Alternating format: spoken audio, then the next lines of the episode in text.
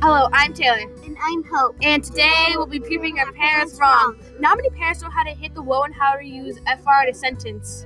And then we need to find and communicate with one another. True, but we need to listen to them more often. Yeah, we don't appreciate our parents for what they do and how hard they work for us. Now let's get back to our subject. My parents don't sometimes don't let me close the door when my friends are over. Well, that's kind of weird. Yeah, I know, right? What do your parents say that's not fair?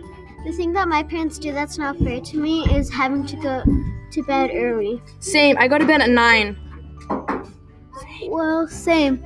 But I s- like to stay up longer. Me too. Well, tell me something else your parents do that's not fair. My parents let my brother stay as long as he wants, and I have to go to bed at a specific time. Plus, he has to get to class, and he's in college, but he never can get to class because he never goes to bed on the right time. Whoa, your brother is lucky. I know, right?